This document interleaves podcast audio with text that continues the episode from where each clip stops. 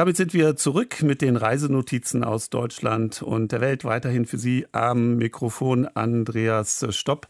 Wir werden gleich äh, nach Dessau aufbrechen, danach von Hamburg quasi an den Starnberger See reisen mit Hans Albers und äh, im Schlaubetal spazieren gehen, im Seeland oder Spree. Das alles auf dem Programm bis gleich. Aber zunächst werden wir uns äh, mit dem Fliegen beschäftigen und da möchte ich Ihnen schon mal Leonardo da Vinci mit auf den Weg geben. Er hat gesagt, wenn du das Fliegen einmal erlebt hast, dann wirst du für immer auf Erden wandeln mit deinen Augen himmelwärts gerichtet. Denn dort bist du gewesen und dort wird es dich immer wieder hinziehen.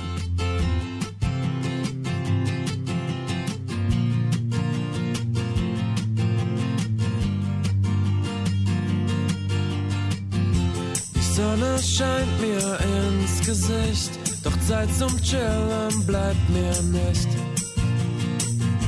Das schaffe ich nie. Bin auf dem Weg von A nach B und wenn ich aus dem Fenster sehe, habt ihr alle scheinbar viel mehr Zeit als ich. Ich glaub, jetzt ist es dann soweit. Ich nehm mir einfach kurz die Zeit. Weg von Terminen, Job und Stress. Uh, ja, die Karibik ruft. Meer und Strand und heiße Girls gibt's ja genug. Uh, ja, die Karibik ruft. Ich freue mich schon, doch dann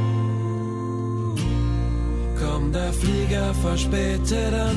Die Maschine steht, ich steige ein. Doch wie sollte es anders sein? Auf meinem Platz sitzt eine dicke Frau. Schläft tief.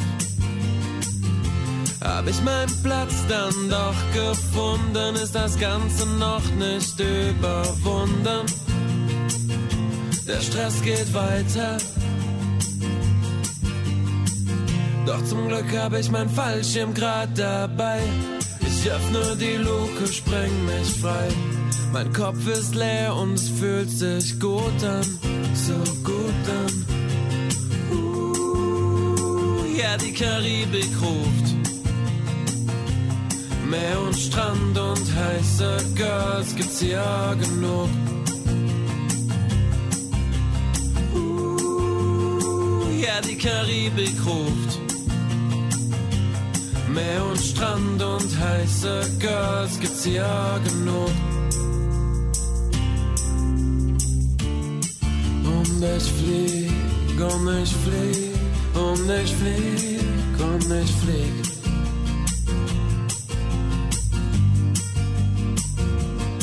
Und ich flieg, und ich flieg, und ich flieg,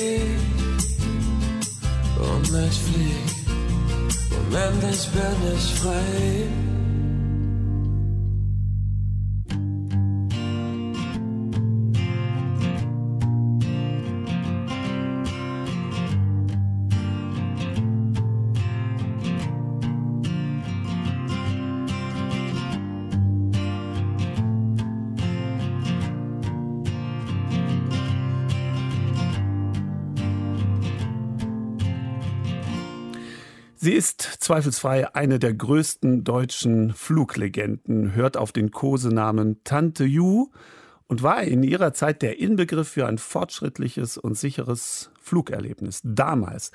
Heute haben es die Fans der Ju-52 nicht mehr ganz so einfach. Die Ju der Lufthansa wurde pensioniert und die verbliebenen drei Maschinen dieses Flugzeugtyps im Einsatz bei der Schweizer Gesellschaft U-Air sind ebenfalls am Boden, nachdem die vierte Ju-52 am 4. August 2018 an einem Bergmassiv in der Schweiz abstürzte. Ein Wiedersehen mit diesem Flugzeug ist trotzdem möglich im Technikmuseum Hugo Junkers in Dessau-Rosslau in Sachsen-Anhalt. Zwar ebenfalls nur am Boden, aber besser als nichts. Rüdiger Edelmein war für uns dort. Drei Neunzylinder-Sternmotoren mit je 650 PS beschleunigen auf sagenhafte 120 Stundenkilometer und dann geht's ab in die Luft.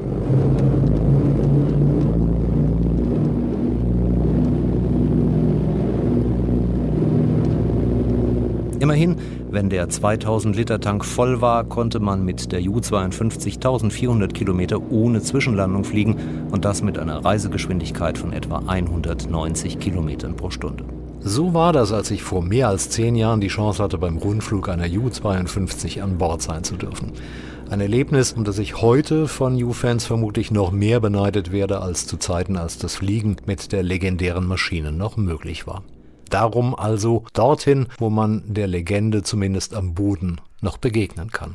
Wer von der Autobahnausfahrt Dessau Ost über die B185 in Richtung Innenstadt fährt, dem wird sich der Junkersche Icarus direkt rechts hinter der Muldebrücke präsentieren. Dieser Icarus ist dem Firmenzeichen der Junkerswerke nachempfunden und man dankt damit dem Industrie- und Flugpionier für sein innovatives Engagement rund um den Wechsel zum 20. Jahrhundert. Sein Werk würdigt man inhaltlich im Technikmuseum Hugo Junkers. Es liegt ein wenig außerhalb des Zentrums zwischen Industriebrache, dem Amt für Landwirtschaft und Flurordnung und dem Autokino. Hinter dem Museum ist unendlich viel Fläche. Dort war mal der alte Dessauer Flugplatz. Jetzt aber erstmal rein in Hugos technische Welt.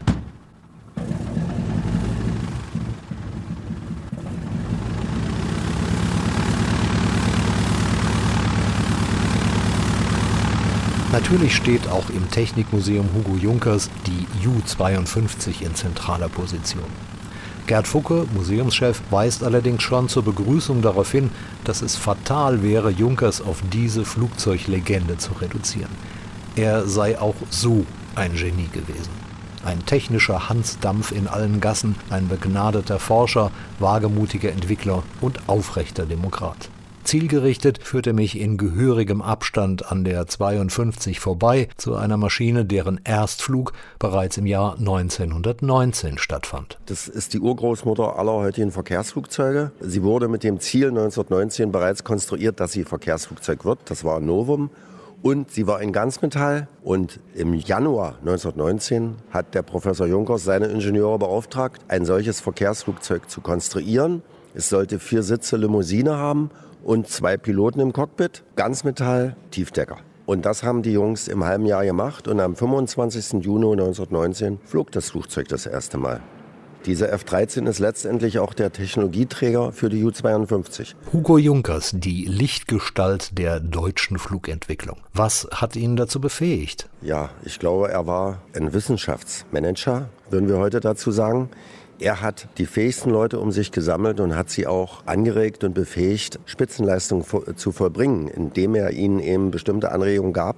Und die Männer haben da erfolgreich damit agiert. Und Professor Junkers war da keine 30 mehr. Der näherte sich schon den 50 Jahren. Man muss ja auch eine Spürnase dafür haben zu sagen, ich besorge mir jetzt die richtigen Leute, denen ich jetzt zum Beispiel einfach mal sagen kann, baut mal so eine Maschine mit den Vorgaben und die setzen sich hin. Und wenn man sich heute die Entwicklung von Flugzeugen anschaut, gut, da muss mehr Elektronik rein, aber ein halbes Jahr ist ja nun eigentlich wirklich gespuckt.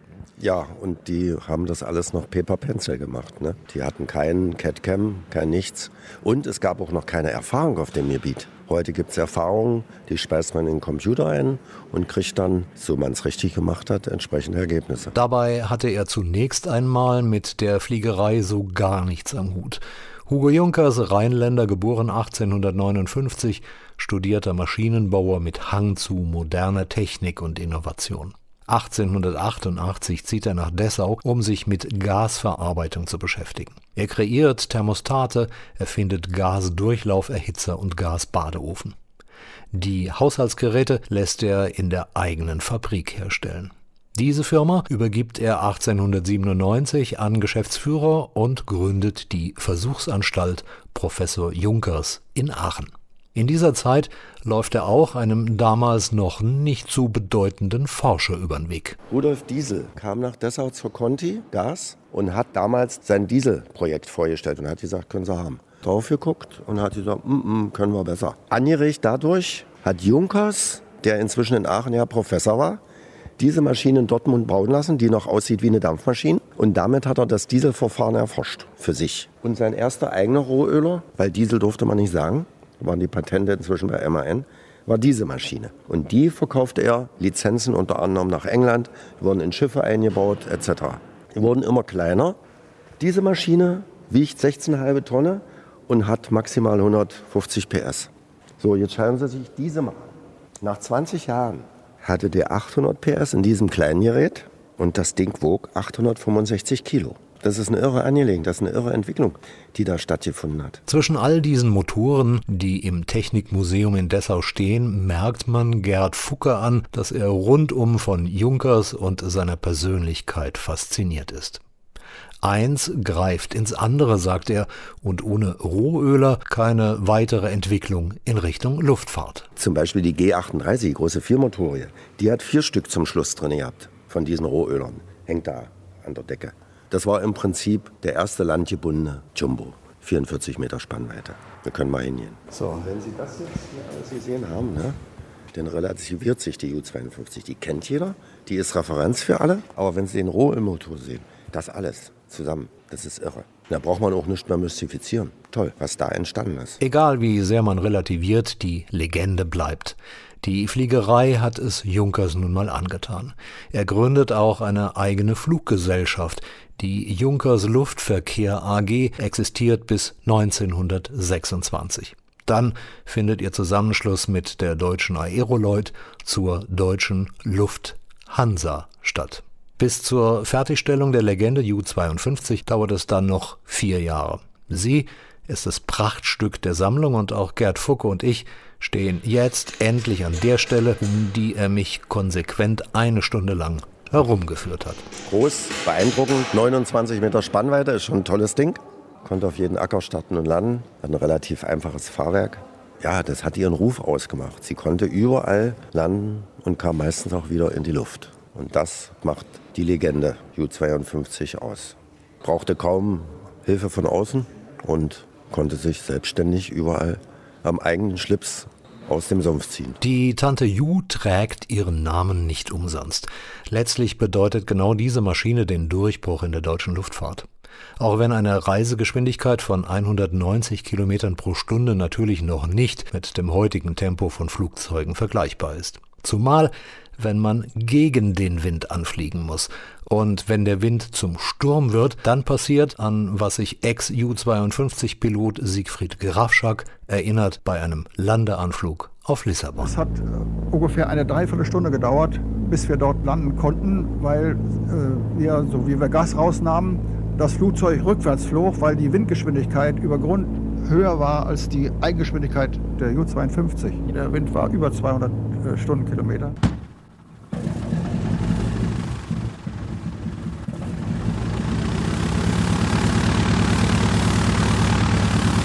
1931 ging die erste Ju-52 in den Betrieb und sie war sofort ein Riesenerfolg. Allerdings wollten die Junkerswerke ihre Tante Ju auch international verkaufen. Und so wurden immer wieder Demonstrationsflüge durchgeführt, zum Teil mit abenteuerlichen Erlebnissen. Elsa Kaufeld war auf einem dieser Flüge Stewardess. Es war also ein Sonderflug nach Paris geplant. Wir sollten die Maschine vorführen. Unserem Flugkapitän ist gesagt worden, er möchte die Maschine vorführen, wie er es verstand, und ich sollte ein Sektfrühstück servieren. In der Zwischenzeit, äh, ich meine Platten herrichtete, gab Herr Graf Schack die Maschine frei zu einem Looping und ich stand da und musste zusehen, wie mir der Sekt und die Brötchen aus der Hand fielen, weil die Zentrifugalkraft alles herunterzog. Um die 4000 Exemplare sind ungefähr gebaut worden. Genau weiß man es nicht. Jedenfalls war das die erste Massenfertigung einer Maschine, die als unverwüstlich gilt. Das sagen zumindest U-52-Piloten aller Zeiten, wie zum Beispiel Waldemar Gläser. Erstes Mal war die U-52 damals schon für uns eine fliegende Legende, weil die auf allen europäischen und außereuropäischen Linien geflogen ist. Und wir haben gesagt, die U-52 drei Motoren. Das ist eine Lebensversicherung gewissermaßen, weil ich sicher war, wie selten ein Flugzeug gewesen ist. Und sie hatte damals, glaube ich, den Ruf des absolut sichersten Verkehrsflugzeugs überhaupt. Beginnend mal jetzt mit der Tatsache der drei Motoren. Das ist ja auch der Grund, dass es so sicher ist und so legendär geworden ist. Ihre drei Triebwerke. Junkers hat vorher schon Flugzeuge mit drei Motoren gebaut. Die G23 und die G24 waren Flugzeuge mit drei Motoren, aber eben mit wassergekühlten Reihenmotoren aus eigener Produktion zumeist. Und das waren hier BMW-Lizenzen von Pratt Whitney aus den USA, die Sternmotoren, die hier dran waren. Und die schon lange ihre Zuverlässigkeit bewiesen hatten. Und um mit Lufthansa ins Geschäft zu kommen, die wollte drei Motoren da dran haben. Original hat sie ja nur einen. Kamen drei Motoren dran und dann konnte man auch Lufthansa beliefern. Die damalige Direktion der Lufthansa wollte das so. Und das war gar nicht so falsch. Die U-52 ist die Endstufe der Technologie der F-13, weil man konnte zum Schluss nicht mehr schneller fliegen mit dieser Konstruktion, weil die organisierte zu viel Widerstand. Das nicht. Da mussten sie ohne Schieben fliegen und, und, und, damit das stimmte. Und es waren trotzdem immer Verwirbelungen da. Wenn Sie sich mal die Triebwerksgondeln angucken, die sind schon ganz sauber gebaut, ne? mit Glattblech. Das war bei der F-13 noch anders. Hier hat man schon gewusst, um was es geht. Aber man hatte sich anders entschieden. Eigentlich sollte die U-52 zum Beispiel ein einziehbares Fahrwerk haben. Hat Professor Junkers dafür plädiert und sein leitender Ingenieur war der Meinung, nee, die Zeit ist noch nicht reif. Wir bauen die so. An verschiedenen Stellen im Hugo Junkers Technikmuseum Dessau findet man Büsten und Statuen des berühmten Technikpioniers. Gerade als dieser den endgültigen Durchbruch zur Massenfertigung geschafft hat, gibt es Probleme. Hugo Junkers ist politisch nicht genehm. Er hat nach dem Ende des Ersten Weltkrieges gesagt, Krieg und Revolution sind uns bekommen wie ein reinigendes Gewitter. Er wurde Pazifist. Und das hat ihm letztendlich auch war einer der Gründe, weshalb die Nazis ihn enteignet haben. Weil er wollte keine Serienproduktion von Militärmaschinen mehr. Und alle Leute, die hierher kommen, wollen hier die U-87 Stuka sehen. Die hat mit Junkers nichts mehr zu tun. Die ist viel später nach der Enteignung erst entstanden. Bereits kurz nach der Nazi-Machtergreifung 1933 setzt Hermann Göring, damals Reichskommissar für Luftfahrt, Hugo Junkers unter Druck. Man zwingt ihn, die Konzernmehrheit an das Deutsche Reich abzugeben. Klartext Enteignung. Junkers erhält Haus- und Stadtverbot und muss Dessau verlassen. Er zieht nach Bayerisch-Zell und verstirbt zwei Jahre später in Gauting bei München. Er hat nichts mehr vom Ruhm der Ju-52, es bleibt ihm aber die Entwicklung der Junkers Kriegsmaschinen Ju-88 und des Sturzkampfflugzeugs Ju-87, Stuka genannt, erspart. Die 52 wird nicht nur Standardflugzeug der Lufthansa, sondern wird vor und während des Zweiten Weltkriegs auch in den Versionen Frachter, Behelfsbomber und Minensuch- sowie Minenfernexplosionsmaschine eingesetzt. Hugo Junkers und die Flugzeuglegende Ju-52. Das Schicksal dieser Maschine scheint inzwischen besiegelt. Die Lufthansa hat ihre Rundflüge eingestellt und bei der Schweizer Fluggesellschaft UAir ruht der Betrieb seit dem 4. August 2018, als eine ihrer Maschinen in eine Höhe von etwa 2400 Metern in einen Talkessel südwestlich des Piz Senjas stürzt. Alle 20 Insassen kommen ums Leben. Die restlichen drei Flugzeuge werden jetzt aufwendig restauriert. Mit dem Start neuer Rundflüge ist nicht vor 2023 zu rechnen.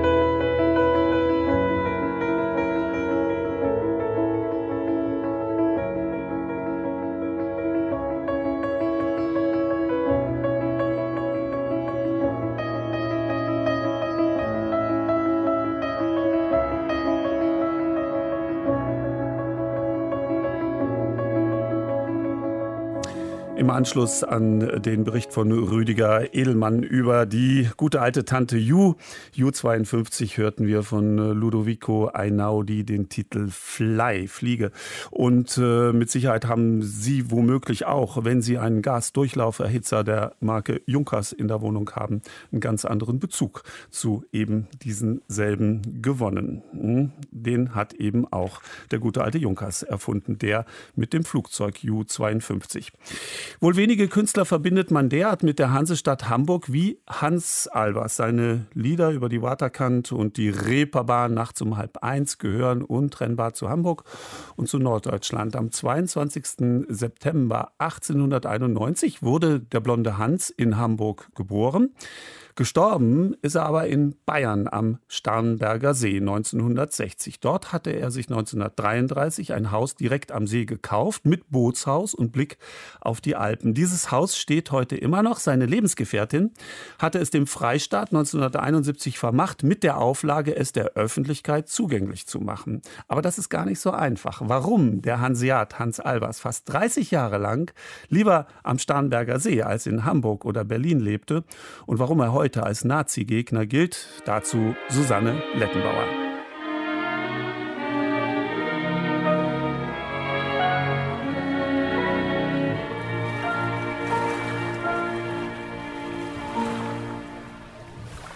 Es weht der Wind von Norden Blauer Himmel, blauer See. Die Schiffe der bayerischen Seenschifffahrt ziehen von Starnberg Richtung Tutzing oder ganz an den untersten Zipfel nach Seeshaupt. Kurz bevor der Dampfer am Steg vorm alten Tutzinger Schloss festmacht, fährt er an einem redgedeckten Bootshaus vorbei. Früher, in den 30er Jahren, war das das teuerste Bootshaus am See. Das Red wurde aus der Nähe von Hamburg extra an den Starnberger See gefahren.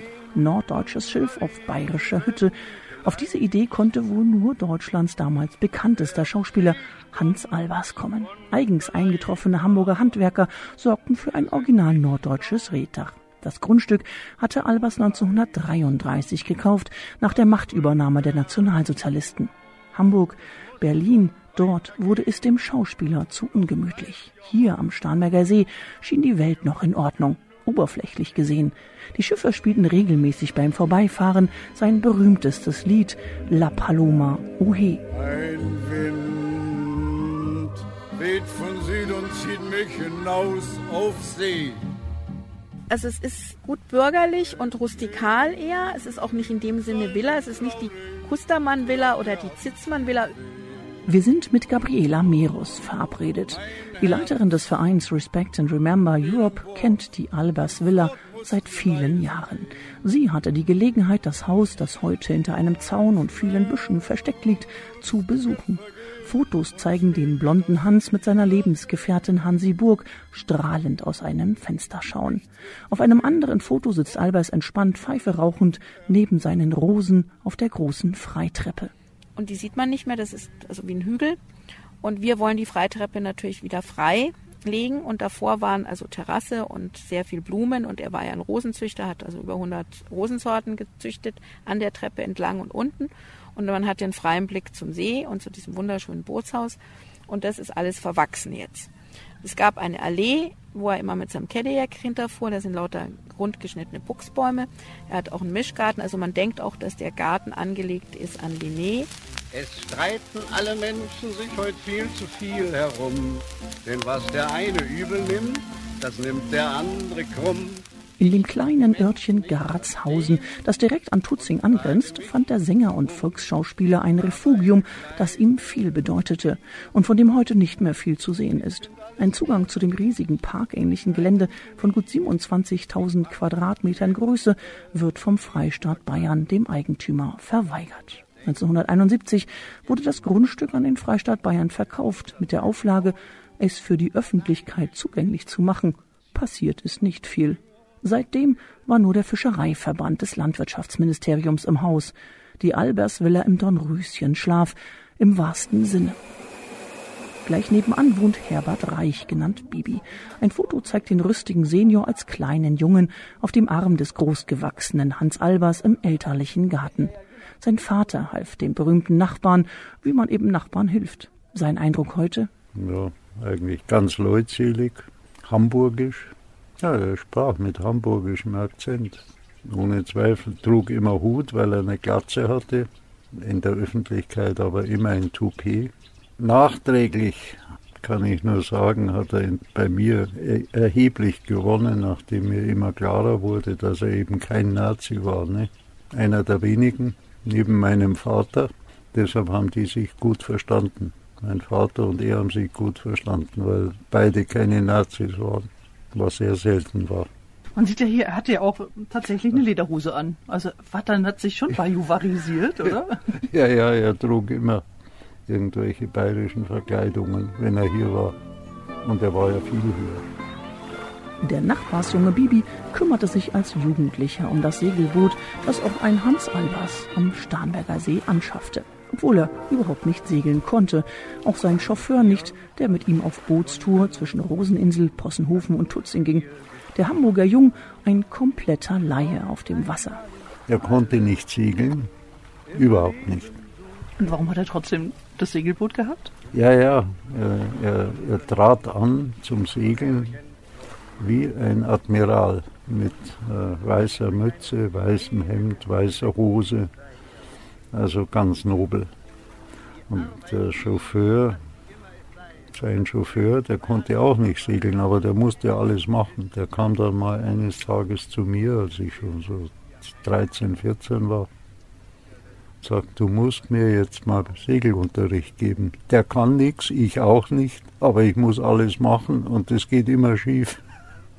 Dann haben wir zwei Stunden mit Albers Boot, da war er nicht da, geübt. Und dann hat er sich bedankt, dann ging es ein bisschen besser. Ich bin der Hans im Glück, der Hans im Glück, wo ich bin, ist Besonders beeindruckt ist der weißhaarige Nachbarsjunge heute von dem Umgang des Hauptdarstellers in Filmen wie Unter heißem Himmel, Große Freiheit Nummer 7 oder Münchhausen mit den Nationalsozialisten. Vom Starnberger See aus fuhr Albers zu Dreharbeiten nach Berlin und Hamburg. Zwischen 1933 und 1945 drehte er 20 Filme ab. Dass seine Lebensgefährtin Hansi Burg, die er bereits Anfang der 20er Jahre kennenlernte, eine Jüdin war, schien keinen Einfluss darauf zu haben. 1939 verließ die junge Frau trotzdem Deutschland Richtung England. Seine Verachtung gegenüber den Nazis zeigte Hans Albers, indem er ihnen nie die Hand gab. An seinem Steg prangte das bayerische Wappen mit der blau-weißen Raute, was zwar nur vom Wohnhaus aus zu sehen war, da das Zeigen des bayerischen Wappens im Dritten Reich verboten war. Aber sobald ein bekannter Ortsnazi über den See fuhr, drehte sich Albers zum Wappen um, so die Legende. Lied der Flüchtlinge. Wir ziehen auf endlosen Straßen durch Tage und Nächte dahin. Die Albers Villa im Dornröschenschlaf, das seit jetzt genau 50 Jahren der Freistaat Bayern kein ordentliches Nutzungskonzept für den großen Garten und das leerstehende Haus vorzeigen kann, ärgert Gabriela Meras vom Verein Respect and Remember Europe enorm. Vieles wurde schon diskutiert. Sie will die Liebesgeschichte zwischen dem gefeierten Schauspieler und der Jüdin Burg in den Mittelpunkt eines neuen öffentlichen Konzeptes stellen. Also wir haben uns überlegt, das ist ein Erinnerungsort natürlich, weil da eben diese ganze Geschichte passiert ist. Natürlich gab es davor auch Geschichte, die wollen wir natürlich mit einbeziehen in Dr. Loe und Kalvarienberg und so weiter. Aber diese Geschichte ist natürlich frappierend und es ist natürlich sehr toll, dass das an diesem Ort passiert ist, wo also ich meine Starnberg, der Starnberger See war eine der ersten Bastionen, die Hitler erobert hat. Und hier ist bis heute noch sehr wenig passiert. Aber man merkt von den Leuten, die hier leben, dass sie das gerne aufarbeiten möchten. Im Rathaus von Felderfing atmet der Bürgermeister hörbar ein, wenn man ihn nach Hans Albers und der Albers Villa fragt. Kürzlich wurde das Haus dem Bayerischen Wissenschaftsministerium übertragen, die es wiederum der Technischen Universität München überlassen will für deren junge Akademie. Ob so das Grundstück öffentlich zugänglich sein kann, wie es im Testament gefordert wird? Also erst einmal, fangen wir mal, gehen wir mal einen Schritt zurück.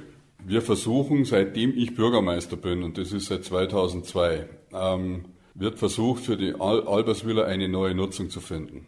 Und wir haben immer darauf bestanden, dass wenn hier eine neue Nutzung reinkommt, hier das Grundstück für die Öffentlichkeit erlebbar gemacht wird. Also dass der Freistaat endlich seiner Auflage im, äh, in der Kaufurkunde nachkommt. Als man um Rat mich mal gefragt, habe ich nur lächelnd gesagt, das letzte Hemd hat leider keine Taschen. Nachbar Bibi Reich steht jetzt vor der Einfahrt zum Grundstück von Hans Albers. Im April 1945 kam ein amerikanischer Jeep vorgefahren.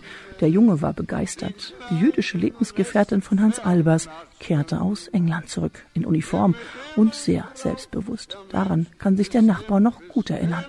Die andere Frau, die die aus dem Exil heimkehrende Hansi Burg im Haus vorfand, verschwand sehr schnell. Danach gönnte sich der blonde Hans nur noch heimlich im Bootshaus die eine oder andere Liebschaft. Ich kann mich erinnern, sehr intensiv sogar, als Hansi Burg. Noch vor Kriegsende, offiziellem Kriegsende, da waren hier schon die Amerikaner, aber es, der Krieg war offiziell, war erst im Mai vorbei, das war wohl im April. Da waren hier schon Amerikaner. Und dann fuhr ein Jeep da drüben rein, Albers äh, Einfahrt, der mich sehr beeindruckt hat als kleiner Bub, denn der Fahrer war ein amerikanischer Soldat. Rechts neben ihm saß in einer olivfarbenen, ich habe das noch im Kopf, Uniform, wie ich später hörte, eines britischen Majors, Hansi Burg. Und hinter den beiden, auf diesem kleinen Ami-Jeep, saß ein weiterer amerikanischer Soldat vor einem MG, einem Maschinengewehr. Auf einem kleinen Jeep war da. Da fuhr sie rein Tags darauf hat sie fünf Minuten der damaligen Geliebten vom Albers gegeben zu verschwinden. Das klappte wohl auch und äh, sie blieb. Der Wind weht von allen Seiten. Na, lasst den Wind doch wehen. Wie es weitergeht mit der Hans-Albers-Villa, noch wird verhandelt, wer wann wie genau die Villa nutzen kann und soll. Für die Öffentlichkeit soll sie zugänglich sein. Was genau Öffentlichkeit bedeutet, darin sind sich der Freistaat, der Jüdische Verein und die Technische Universität München uneinig. Der Mensch muss eine Heimat haben, ein Stück Erde, ein Stück Himmel, das er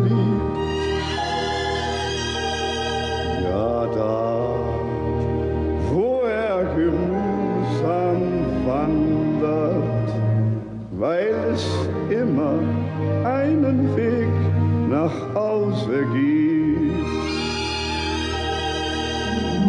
Da, wo kein Platten herrscht, ohne letzten Gruß an ihm vorüberweht.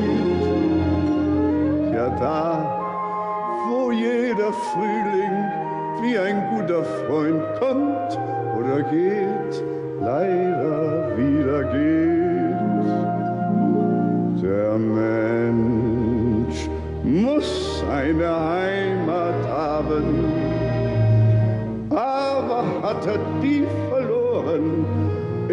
irgendwann,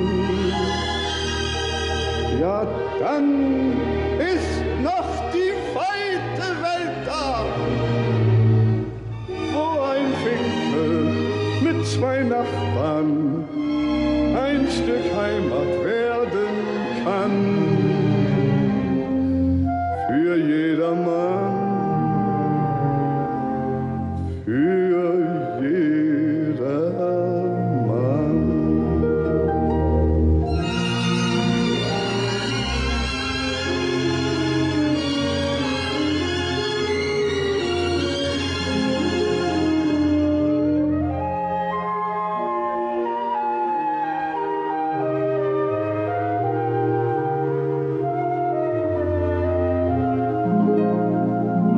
Danke an meine Kollegin Susanne Lettenbauer für ihren Bericht ähm, über Hans Albers am Starnberger See. Der Mensch muss eine Heimat haben. Wir haben den Meister im Anschluss gerade noch mal gehört. Es ist gar nicht weit weg von Berlin, nahe an Frankfurt an der Oder oder an Eisenhüttenstadt, das Schlaubetal im Seenland oder Spree. Das Schlaubetal, das sind unendlich schöne Weiten zum Wandern und zum Austoben für Familien, ausgedehnte Laub, Mischwälder und ruhige Seen, ein paar Äcker um kleine Dörfer, geräumige Ferienbungalows und vor allem Ringsum herrscht Ruhe. Das schönste Bachtal Ostbrandenburgs mit stillen Wäldern und kleinen Flüssen entdeckten vor über 100 Jahren ein paar prominente Berliner. Aber bis heute konnte das Schlaubetal seine Urwüchsigkeit bewahren, dank eines umweltverträglichen Tourismus. Joachim Dresdner nimmt uns mit dorthin. Mitte der 1970er Jahre begann hier, ca. 100 Kilometer südöstlich von Berlin, der Tourismus auf kleiner familiärer Flamme. Davor gab es ein paar Seeschlösschen und Villen bewohnt von Uferschauspielern oder Heldentenören. Wie Spree und Havel zählt die Schlaube zu den Schmelzwasserrinnen. Am Ende der letzten Eiszeit floss Gletscherwasser in das Berliner Urstromtal. Damals entstanden verträumte Seen, Moore und Täler. Als Ölsenbande, nach dem Flüsschen neben der Schlaube benannt, radeln Omas, Opas mit ihren Enkeln, Eltern mit Kindern und Paare durch die Wälder zur Bremsdorfer oder Klingemühle. Oder zum zweiarmigen langgestreckten Oelse See. Dort, am Ende des Seeweges in Dammdorf, betreibt Karl-Heinz Weidner seine Fischerei. Er könne davon leben, sagt er. Schnell kommen wir ins Gespräch. Am leichtesten vermarktet sich Zander und Wels, aber ja, die anderen Fische, Aal auch natürlich, aber Viele Karpfenangler schreien ja nach den großen Karpfen. Die haben wir natürlich auch dann. Und sind so bemüht, dass die drin bleiben. Wenn man einen Karpfen mit drei Kilo schlachtet, dann wird er keine 20 Kilo mehr. Ne? Auch Plötze, Schleie, Bleie gehören seit über 40 Jahren zu Weidners Siebenseenwelt. Der Fischer liebt die Ruhe. Schlaubetal steht für seine Ruhe. Die Seen Glücklicherweise sind sie nicht befahren, die Fließe dazwischen. Da sind ja auch immer dann Ruhezonen und dass auch der Nachwuchs sich günstige Ecken raussuchen kann, wo er groß wird. Die parallel fließende Schlaube bildete jahrhundertelang die Grenze zwischen dem Land des Johanniterordens im Westen und dem Stiftsgebiet Neuzelle im Osten. Karl-Heinz Weidner weist auf eine andere Grenze hin. Die sind ja am großen Oelsener See, das ist ja von der Oelse durchflossen. Interessante ist eigentlich, dass wir hier oben auf der Straße die Wasserscheide haben, das heißt die Schlaube entwässert zur Ostsee und hier die Oelse zur Nordsee. Großes Schild an der Straße, Nordsee, Ostsee, Wasserscheide. Das ist eigentlich nur für die Aale, dass sie wissen, in welche Richtung sie schwimmen müssen, wenn sie dann das Meer erreichen zum Leichen. Wir besetzen ja jedes Jahr mit Aal, weil von außen wandert nicht hoch. Dazu sind zu viel Sperren von der Elbe oder Ostsee über die Oder bis, bis hierher, da kommt nicht viel hoch. Das Schild an der Bundesstraße von Dammendorf nach Bremsdorf muss ich übersehen haben, wie viele, die daran vorbeifahren. Vor unserem Abschied beschreibt er den Weg zu meinem nächsten Ziel. Ich will ein kleines, altes Dörfchen besuchen. So, und jetzt nach Koschewitz kommen Sie ganz einfach. Sie fahren jetzt oben an der Hauptstraße rechts und dann immer geradeaus. Das ist so ein bisschen erweiterter Fahrradweg. Sie kommen da also problemlos direkt in Koschewitz raus. Links und rechts sind noch ein paar Teiche von, von Schlaubefisch EG und Koschewitz ist auch ein See. Alle Gute. Tschüss. Wer Bestätigung mag, der Radwegweiser an einer Kreuzung mitten im Wald zeigt nach Neuzelle, Beeskow oder zum Spreewald. Der Wegstein gegenüber, einst vom Ordnungsamt Friedland errichtet, weist nach Kossewitz und zur Jankemühle. Von der blieb nur der versteckte Mühlteich. Ein Kilometer weiter die Klingemühle. Der erste Besitzer soll Matthäus Klingemüller geheißen haben, damals im Dreißigjährigen Krieg. Das hölzerne Wasserrad an dem Flüsschen Oelse ist gerade noch erkennbar. Zur Klingemühle und den Teichen führt eine breite Asphaltstraße. Sie sei gebaut worden, hieß es, als eine Bungalowsiedlung für Mitarbeiter des Ostberliner Palastes der Republik errichtet wurde. Weil das wohl nicht legal zustande kam, übertrugen die DDR-Verantwortlichen die Anlage rasch dem volkseigenen Betrieb Elektrokohle in Berlin-Lichtenberg. Drei der Mitarbeiter versuchten nach der Wende die Klingemühle als Waldidyll zu betreiben. Bis zur Insolvenz standen Fisch und Wild auf der Speisekarte. Der damalige Chef Peter Goldmann klagte über zu hohe Kosten, wenig Gäste und karge Böden. Der Ackerbodenwert liegt hier bei 16 und soweit ich gehört habe, bearbeitete man in der alten Bundesrepublik Ackerflächen überhaupt erst ab Bodenwertzahl 23 und da sind wir ja weit entfernt von. Ja, ich nehme an, dass die äh, unmittelbare Region sehr stark vom Tourismus leben muss. So ist es gekommen an Schlaube, Oelse und Dorche. Später ersteigerte ein aus NRW gebürtiger Messtechniker die Klingemühle. Sie ist nun ein Ferien- und Veranstaltungsgelände. Das Dörfchen Kossewitz auf einer leichten Anhöhe ist ca. 150 Jahre älter als die Bundeshauptstadt Berlin. Man schrieb den 8. August 1004. Nach den Einweihungsfeiern eines Klosters an der Saale schenkte Kaiser Heinrich II. dem Kloster zwei Städte und fünf Ortschaften, darunter Kossewitz. Hier sind sie seit Jahrhunderten Selbstversorger. Das Schlaubetal bietet alles, zählt Edith Mocho auf. Sie ist hier groß geworden. Ob das jetzt äh, Kartoffeln sind, Gemüse, also alles, was man so in der Küche braucht. Und dann nachher eben hinten haben wir Rinder. Es wird jedes Jahr ein Rind geschlachtet. Und die Nahrungskette wird von uns selbst gestaltet, dass wir auch Mais anbauen, dass wir die Wiesen bewirtschaften. Also die Tiere wissen, was sie fressen. Es ist alles in der Richtung Öko und demzufolge essen wir auch gesund. Landwirte wie die alteingesessenen Mochus erlaubten manchem Urlauber das Klauben von Kartoffeln und Mohrrüben aus dem Ackerboden für eine locker frische Mittagsmahlzeit. Pflaumen und Apfelbäume boten Wegzehrung, später im Wald ließen sich Speisepilze sammeln. 1977 hielt der Konsum, heute Gemeindehaus, Einzug. Bis dahin rollte der Landfleischer donnerstags mit seinem Auto an. Auf dem Dorfplatz verkaufte er Fleisch und Wurst, im Herbst hatte er Steinpilze und Maronen dabei. Morgens gegen neun kam das Postauto. Die Verkehrsanbindung sei immer noch schlecht, sagt Edith Mocho. Man würde bis nach Milrose kommen und von da an eben nur mit Fahrrad oder Wandern. Das sind überwiegend Radfahrer unterwegs hier, ganz viel. Sonntag früh um fünf geht es schon immer los. Das sind ganz viele Familien, die mit Kindern hier unterwegs sind, die sich irgendwo in der Landschaft niederlassen, wo ein bisschen Wiese ist oder sowas und dann ihr Picknick machen. Wir haben ja ganz viel Gewässer hier und aus dem Grunde ist das alles so, ja, nicht bloß so pur trocken, sondern einfach Wasser, Wandern, Grün. Es gibt im Moment ganz viel Blaubeeren. Hier bei uns gibt es ganz viel Pilze. Zu DDR-Zeiten hatten wir ganz viele Urlauber hier, die hier ihre Bungalows rundherum den See gebaut haben. Urlauber, die damals hierher gekommen sind, kommen immer wieder noch. Der Campingplatz, der existiert hier auch schon Jahre. Und wenn man sieht, wie viele Menschen dort sind und wie das auch von Familienverband her weitergegeben wird, dass die Kinder dann kommen. Freut sich Edith Mocho, die im Hauptberuf als Ausbilderin und Dozentin arbeitet. Kossewitz, eines der kleinsten Dörfer in Ostbrandenburg. Es zählte ab 1533 zum Ordensamt der Johanniter und war ursprünglich von den Slawen bewohnt. Sie errichteten auf der Halbinsel des Kossewitzer Sees eine Burg. 1914 kaufte der Berliner Ingenieur Hesse unter anderem die Halbinsel. Auf den Überresten der Burg baute er seine Villa Hessenstein. Die nutzte später für kurze Zeit der berühmte dänische Wagner-Tenor Lauritz Melchior als Jagdschloss. Im Staatseigentum der DDR war es unter anderem Erholungsheim für Reisebüromitarbeiter und des Verkehrswesens. Nach der Wende ein Hotel. Nun dient das Seeschloss einer Aufsichtsrätin eines Autokonzerns als Wochenenddomizil. Der Ort liegt abgeschieden und diskret. Es sind gerade so ungefähr 110 Einwohner. Im Großen und Ganzen ähm, weiß schon jeder, ob da der Nachbar da ist oder nicht. Und wir reden alle miteinander. Nun von der Oelse zur Schlaube, in den Nordosten des Naturparks nach Siedichum. Der Weg dorthin ist gut beschildert. Neu sind die Hinweise zum Ruheforst. Die Stiftung Stift Neuzelle eröffnete ihn Ende 2020 in der Nähe des Forsthauses Siedichum. Unter 400 Bäumen können Hinterbliebene die Urnen ihrer Nächsten beisetzen. Nachdenkliches am zertifizierten Wanderweg. Der ist 25 Kilometer lang. Da kann man lange durch schattige Bachtäler laufen, durch viel Wald und zwischendurch in einen der Seen reinspringen.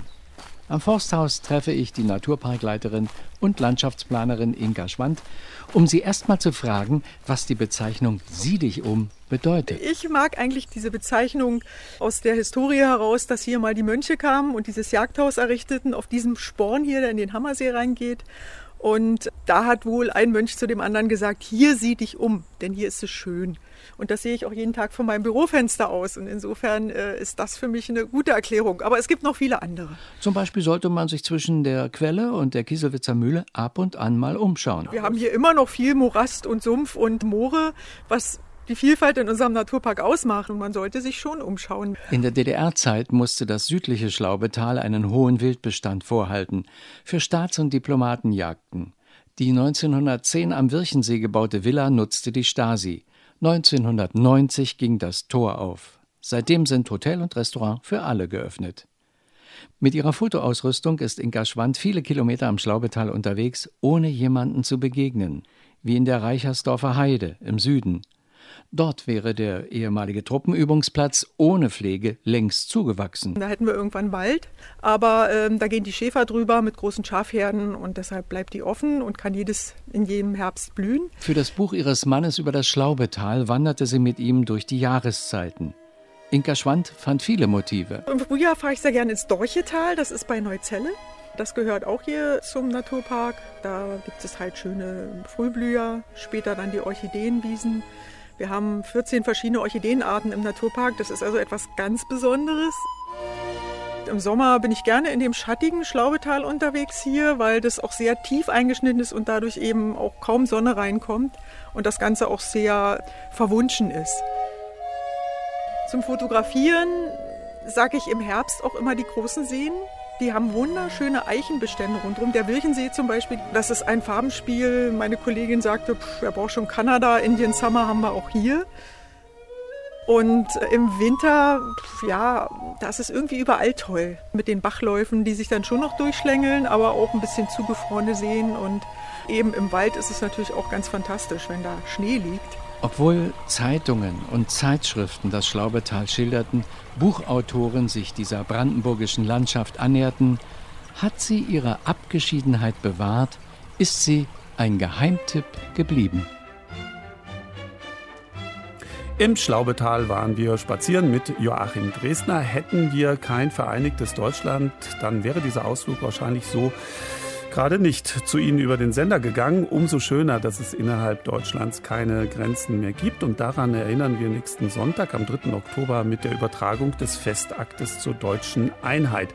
Und deshalb gibt es an diesem Tag dann keinen Sonntagsspaziergang. Aber wir hören uns wieder in 14 Tagen. Bis dahin grüßt herzlich Andreas Stopp.